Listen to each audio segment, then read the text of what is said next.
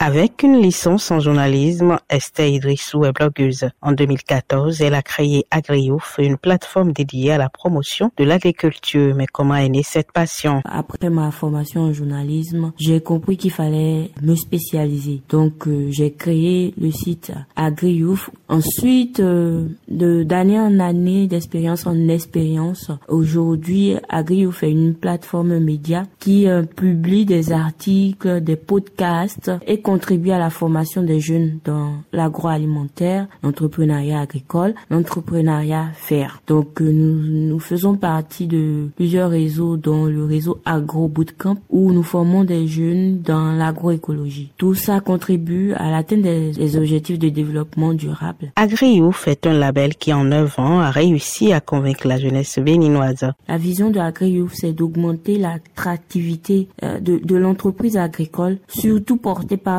la jeunesse. L'agriculture est un domaine qui euh, n'attire pas forcément la jeune génération. Nous faisons en sorte d'inspirer et de former justement une nouvelle génération de jeunes. Âgée de 30 ans, elle confie comment elle a pu s'incruster dans le secteur dominé par les hommes. Il a fallu vraiment être à l'affût de l'information. D'ailleurs, le digital est comme ça. Il faut vraiment pousser, aller vers l'information, ne pas rester dans son coin. Dès qu'il y a une formation, ne pas hésiter, ne pas également hésiter à, à, à suivre des formations en ligne, à s'auto-former. Moi, je suis assez autodidacte et c'est comme ça que j'ai pu vraiment acquérir des compétences qui m'ont permis en fait de me positionner également euh, dans ce domaine où euh, généralement euh, les, les, hommes sont plus prépondérants. Pour en arriver à ce point de renommée, elle a dû certainement affronter d'énormes difficultés. Compliqué de mieux se positionner dans, dans un environnement où on ne vous voit pas forcément, mais de plus en plus,